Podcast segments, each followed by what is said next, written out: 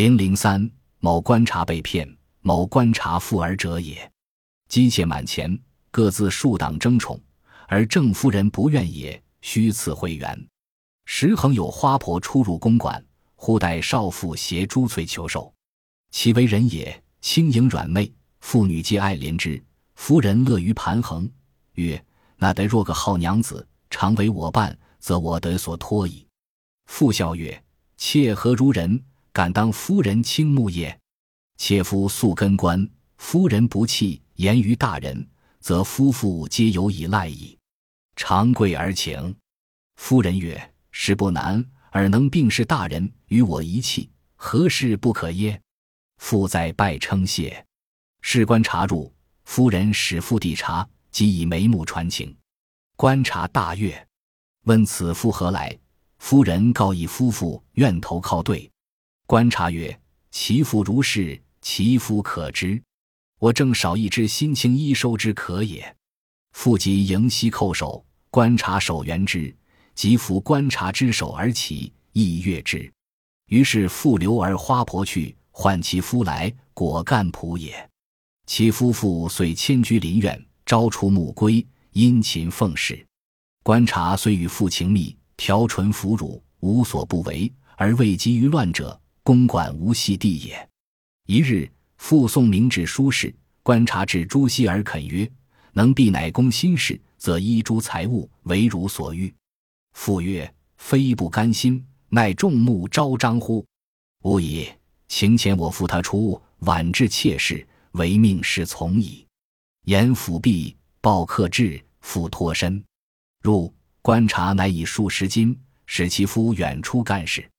当晚潜入复室，复已早归。正好何时，其夫持刀排门突入，喝曰：“我知汝年轻，必不能安其事，果留男子，何杀却否？”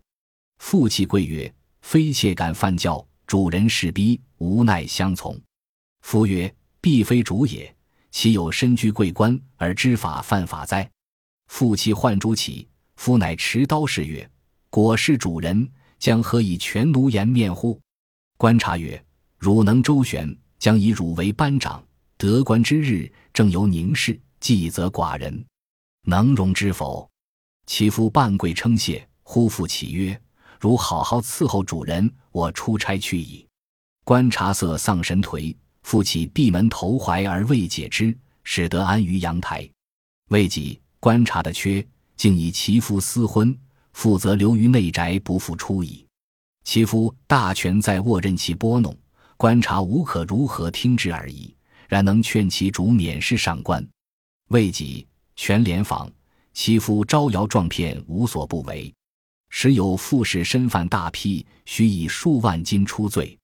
富士之为联访信使，从之，得赃而遁。富士守于忠诚，联访使之其事。即父复言训之，父曰：“是非妾夫也。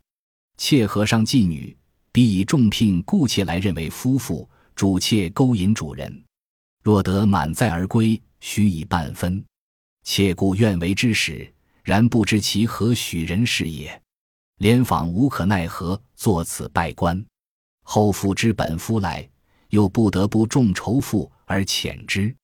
有一位道员，非常富有。”而且喜欢美色，他妻妾满堂，妻妾们又各自树党争宠，因此他的正夫人很不满意。当时经常有媒婆出入道员的会馆。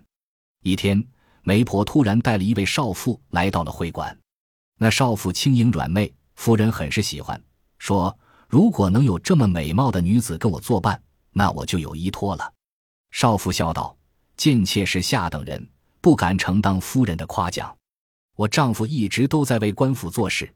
如果夫人不嫌弃，请让我丈夫跟随道元大人吧，我们夫妇也就有依靠了。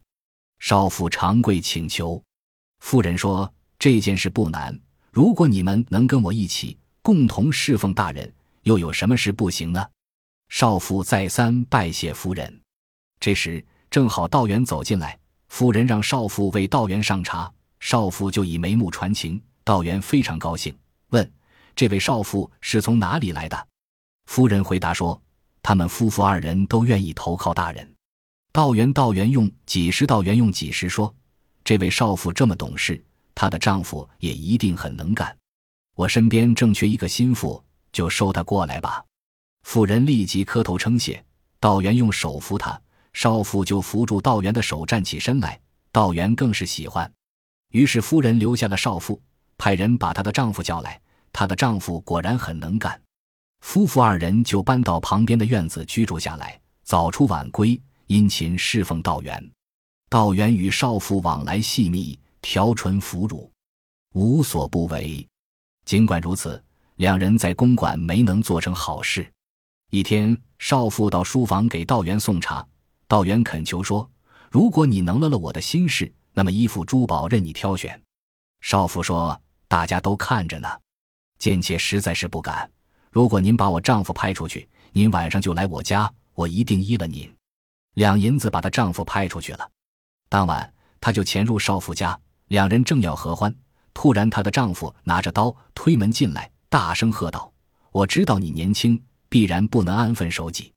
你果然不守妇道，在家里藏男人。我要把你们都杀了，才能解我心头之恨。”少妇哭着说：“不是贱妾的错，是主人逼我的。”她丈夫说：“怎么会是主人？哪有身居高官？”而知法犯法的少妇让主人起来，她丈夫走近一看，说：“果然是主人，我还有什么脸见人啊？”道元说：“如果你肯退一步，我会给你一个官位，任你作为，怎么样？”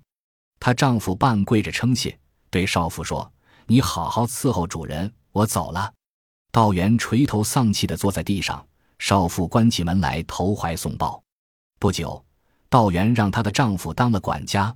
少妇就留在内宅不出来了，她丈夫招摇撞骗，无所不为。当时有一个妇人犯了罪，她丈夫说让妇人拿出一万两银子就能替她脱罪。后来她丈夫拿到银子后就跑了，妇人把这件事告到了官府，监察官知道了这件事，对少妇严加讯问。少妇说：“那人并不是我的丈夫，我本来是和尚的妓女，他雇我来勾引主人。”说是事成之后分给我一半财宝，但我确实不知道他是什么人。监察官也是无可奈何。揭秘：骗子利用道元好色的本性，用美计诱惑伎俩，上演了一出捉奸的假戏。此骗术是利用官员贪色的本性，先榨取权位，再诱骗钱财。